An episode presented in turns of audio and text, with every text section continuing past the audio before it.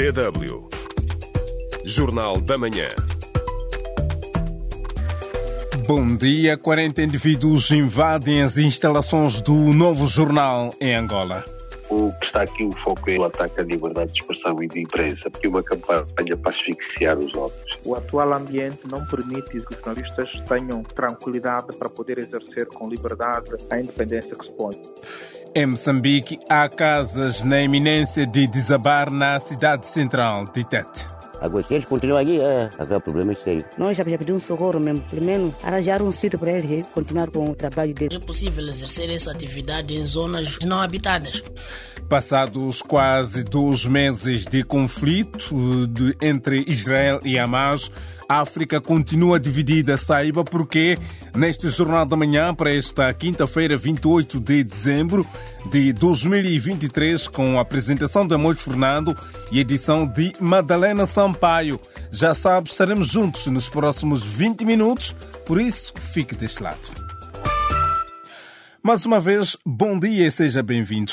Em Angola, há uma intenção do regime no poder de tomar o novo jornal para que este passe a ser um órgão do Estado, acusa o diretor do órgão, que foi invadido por 40 indivíduos na última sexta-feira. Em entrevista exclusiva à DW África, Armindo Laureano diz que o Estado angolano quer silenciar o maior órgão de jornalismo privado em Angola por ser livre e isento. E o Sindicato Nacional de Jornalistas Angolanos admite que a independência do novo jornal possa ser gravemente ferida. O jornalista da DW, aqui nos estúdios centrais, Brema Darami, está a acompanhar de perto a situação que se vive no novo jornal em Angola. Armindo Laureano, diretor do Novo Jornal de Angola, considera a invasão às instalações do Semanário Generalista Angolano como uma tentativa de calar a voz independente. Foram 40 indivíduos, a mando do grupo de Sr. Álvaro Sobrinho, que intentou uma ação judicial que reivindica a titularidade do Novo Jornal não contente com esta ação, essa providência cautelar que colocou, surgiram 40 indivíduos de forma musculada. O que houve aqui foi uma intimidação a jornalistas, foi impedi-los de exercer livremente o seu ofício. Álvaro Sobrinho e Emanuel Madaleno, a quem se atribui a propriedade do grupo Nova Vaga, que detém o Jornal Econômico Expansão e o generalista Novo Jornal, estão em litígio judicial e uma sentença do Tribunal Provincial de Luanda terá motivado a invasão das instalações daquela publicação privada. Segundo Armando Laureano, os indivíduos queriam levar os computadores e servidores do jornal privado. Para o jornalista, o ataque ao novo jornal é um ataque à liberdade de imprensa. O que está aqui, o foco é esta questão do ataque à liberdade de expressão e de imprensa, porque em pleno século, século XXI não se pode atacar de forma tão leviana, tão vil, irresponsável, de forma tão abusiva, o jornalismo e também as jornalistas. Armindo Laureano disse que a referida ação se traduz igualmente num ataque à credibilidade do órgão e do seu diretor. O que nós percebemos é que voltou tal como houve no passado, quando se, o sistema tomou órgãos como o Semanário Ambulância, agora a Capital, agora parece que há um cerco outra vez, porque esta intenção é a intenção de se apropriar do novo jornal e entregar as estruturas, de certa forma, de poder. Nós estamos a par disso. Laureano denuncia que em 2017 foi abordado neste sentido de se associar ao grupo de Álvaro Sobrinho para que o novo jornal passasse para as mãos do Estado angolano. Em 2017, quando o Presidente Lourenço chegou ao poder, disse que havia, teria uma maior abertura aos órgãos da, da, comunicação social, mais liberdade, mas o que aconteceu na prática ele fez o contrário. O que acontece é que o Estado hoje tem um monopólio da comunicação social, tirando um pequeno grupo de órgãos como estes que funcionam desta forma. Até hoje, o novo jornal está a funcionar, mas com a segurança reforçada nas instalações. E o diretor não tem dúvidas que. Que uma campanha para asfixiar os órgãos. A ideia é condicioná-los, é formatá-los, é asfixiá-los, é, é, atacar a sua credibilidade. O jornalismo está a ser atacado, está a ser atacado desta forma, para depois ser tomado, ser instrumentalizado. Entretanto, o Sindicato dos Jornalistas Angolanos manifestou-se preocupado com o ambiente de trabalho a que estão sujeitos os jornalistas do novo jornal, disse a DW África Cândido Teixeira, secretário-geral do sindicato. A nossa principal preocupação nesta altura é salvaguardar que o jornal consiga manter a sua independência e as suas liberdades. O atual ambiente não permite exatamente que os jornalistas tenham tranquilidade para poder exercer com liberdade a independência que se põe, o que nos preocupa a todos nós. Questionado se a atual situação poderá comprometer a linha editorial do novo jornal, o líder sindical da classe jornalística angolana diz que sim. Nosso receio é que sim, que a independência do jornal fique gravemente prejudicada. O novo jornal é hoje o jornal de referência, um dos jornais de referência. Se o novo jornal ficar afetado, é óbvio que o país vai regredir, vai deixar de ter quase que jornais privados. O novo jornal de Angola funciona há 15 anos. Braima Darame, DW, a sua voz da Alemanha. Muito obrigado, Brahma Darami. Para já, no nosso espaço do ouvinte, perguntamos como que reage os constantes ataques à imprensa angolana. Para Lafu Balde, esta situação é perigosa para um Estado de direito democrático.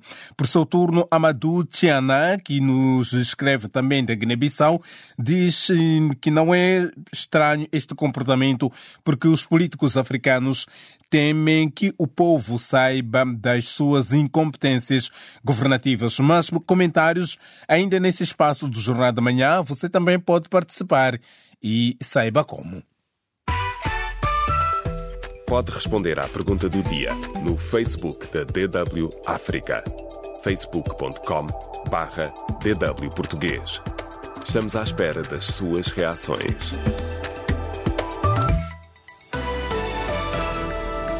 DW Notícias.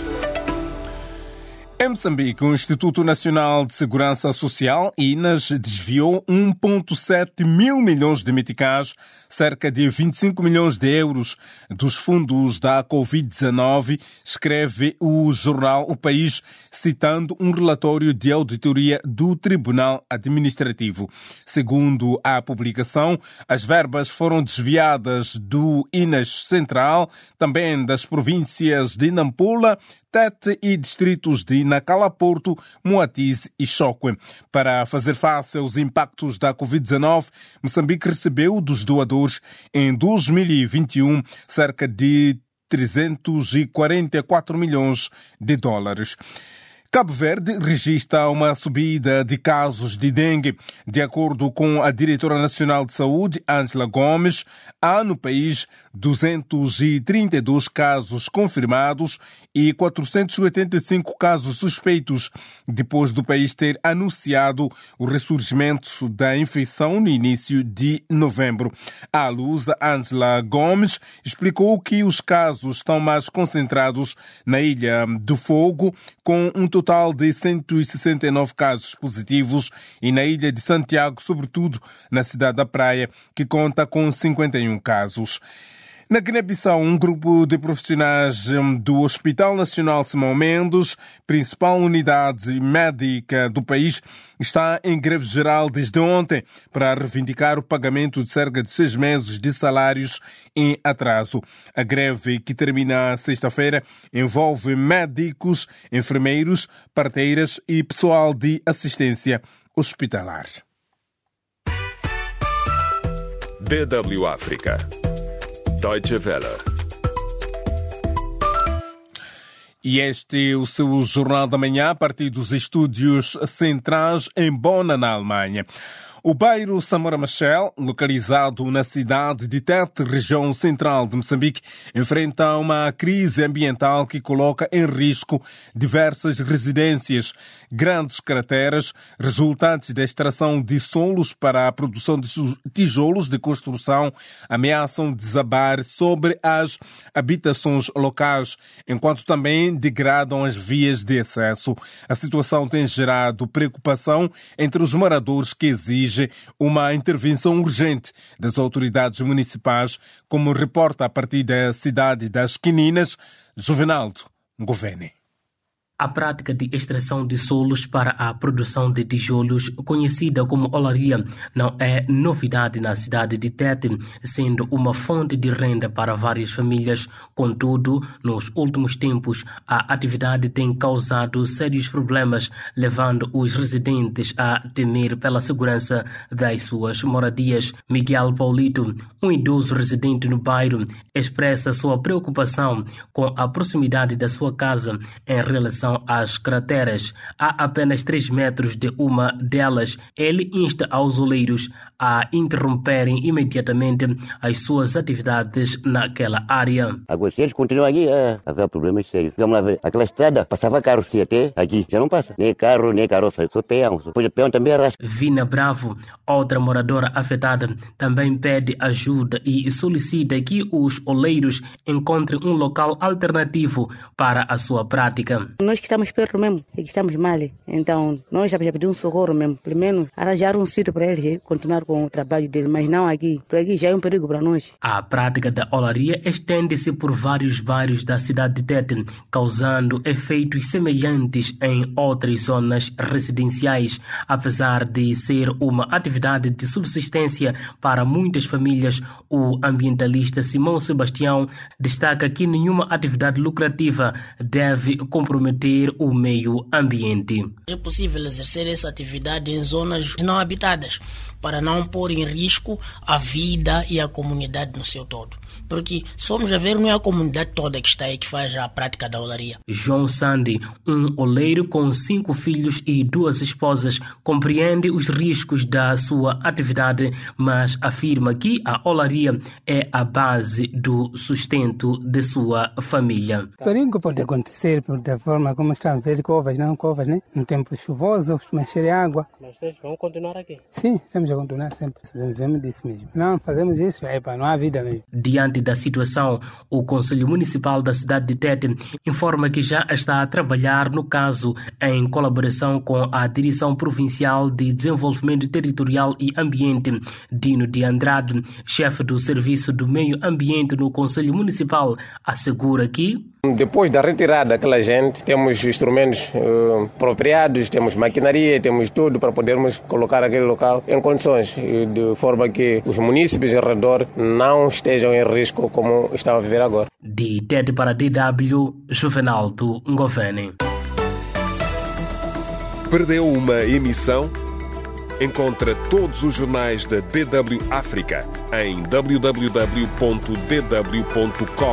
barra português. Alguns países africanos têm tomado uma abordagem cada vez mais individualista em matéria de política externa, por vezes agindo em dissonância com as potências internacionais. O conflito no Médio Oriente tem evidenciado este desalinhamento geopolítico, diferentemente do que aconteceu na guerra Rússia-Ucrânia. Observa em entrevista à DW o analista moçambicano Fredson Guileng, baseado na África do Sul. The uh, Russia-Ukraine conflict no conflito Rússia-Ucrânia, vimos os esforços africanos para agir como um bloco, apesar de algumas diferenças de posições. Mas no conflito do Médio Oriente, a posição africana é individualista. Mesmo assim, a África defende um cessar-fogo na faixa de Gaza, comenta Alex Vines, diretor do programa África na Chatham House em Londres. Muitos países africanos apelaram a um cessar-fogo em Gaza e de forma bastante consistente. O conflito no Médio Oriente divide opiniões em África. Alguns defendem a soberania do povo palestino e outros apoiam Israel e condenam o grupo Hamas pelo ataque de 7 de outubro. Para Fredson Guileng, os Estados africanos que apoiam Israel fazem um porquê. Believe that this alignment acreditam que há um alinhamento que devem seguir por causa das relações com Israel, em termos de apoios militares e econômicos que recebem de Israel e do Ocidente. Estes países, ao contrário dos que condenam Israel, acrescenta Guileng, não querem mostrar uma posição que vai contra os interesses de Israel, porque poderá estar contra os interesses do Ocidente. A África sempre se mostrou solidária com os palestinianos. O passado histórico comum de colonialismo é uma das razões para este apoio. Quem assim o diz é Giliabi, chefe do grupo de reflexão Watt no Senegal. A África do Sul decidiu retirar os seus diplomatas e cortou as relações com Israel. Pretória culpou, em certa medida, Israel pela escalada do conflito na faixa de Gaza. Para Fredson Guileng, esta posição sul-africana resulta da própria história sul-africana que tem a ver com o apartheid e a colonização da própria África do Sul. A África do Sul aponta alegadas semelhanças entre o apartheid e os acontecimentos em Gaza. Mas, nas crises globais, Alex Vinis é da opinião de que os países africanos querem seguir os seus próprios interesses de política externa, em vez de princípios ou ideologias dominantes. Não querem ser pró-ocidentais, pró-chineses ou pró-russos.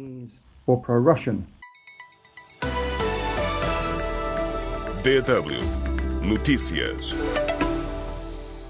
O Benin levantou a suspensão das importações de mercadorias que transitam para o Níger através do porto de Cotonou, que haviam sido impostas em resposta ao golpe do Estado do Níger a 26 de julho, anunciou ontem o diretor-geral do porto.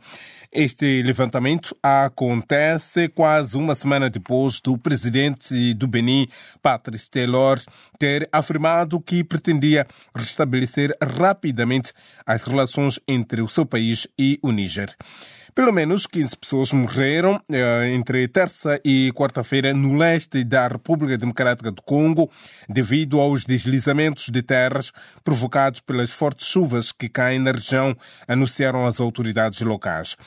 O governo norte-americano anunciou hoje um novo pacote de ajuda militar à Ucrânia no valor de 225 milhões de euros, a última parcela disponível, enquanto o Congresso dos Estados Unidos continua a bloquear um novo pacote para Kiev. Enquanto, e dizia em comunicado, o secretário de Estado norte-americano Anthony Blinken detalha que o último pacote de ajuda para 2023 conta com munições de defesa aérea, outros eh, componentes do sistema de defesa aérea e munições adicionais para sistemas de foguete de artilharia de alta mobilidade. Enquanto isso, o líder da autoproclamada República Popular de Donetsk, Denis Pucilini, foi condenado por um tribunal ucraniano a 15 anos de prisão por promover em setembro de 2022 a realização do referendo não reconhecido internacionalmente que selou a adesão à Ucrânia. Pucilini foi considerado culpado de prejudicar a integridade territorial do Estado e de colaborar com uma potência estrangeira, de acordo com a justiça ucraniana. DW Espaço do Ouvinte. Ora, no nosso espaço do 20 de hoje, perguntamos como que reage aos constantes ataques à imprensa angolana. Para já, muitos comentários continuam a chegar na nossa página de Facebook. Ibrahim Sori Jalou diz que, apesar de silenciar um órgão de comunicação ser um ato antidemocrático, muitos jornalistas em África não cumprem com a lei de jornalismo. Não existe um direito sem deveres. Muitas das vezes os jornalistas servem de mão oculta dos políticos. Para Camunda Munda, desde 2018, essas práticas de asfixiar o jornalismo angolano tornaram-se comum. O jornalismo em Angola está pior desde 2018 para cá. José Eduardo dos Santos ficou mais de 30 anos no poder e não chegou ao extremo como se vive agora em Angola, diz este nosso internauta. E assim, eu e você marcamos o nosso último encontro no Jornal da Manhã para o ano de 2023. Agradeço o carinho da sua audiência. Desde já, votos de um feliz ano novo. Que 2024 seja um ano cheio de alegrias, paz e amor. Eu sou Amos Fernando, volto a estar consigo numa próxima ocasião. Até lá, boas festas e fique bem.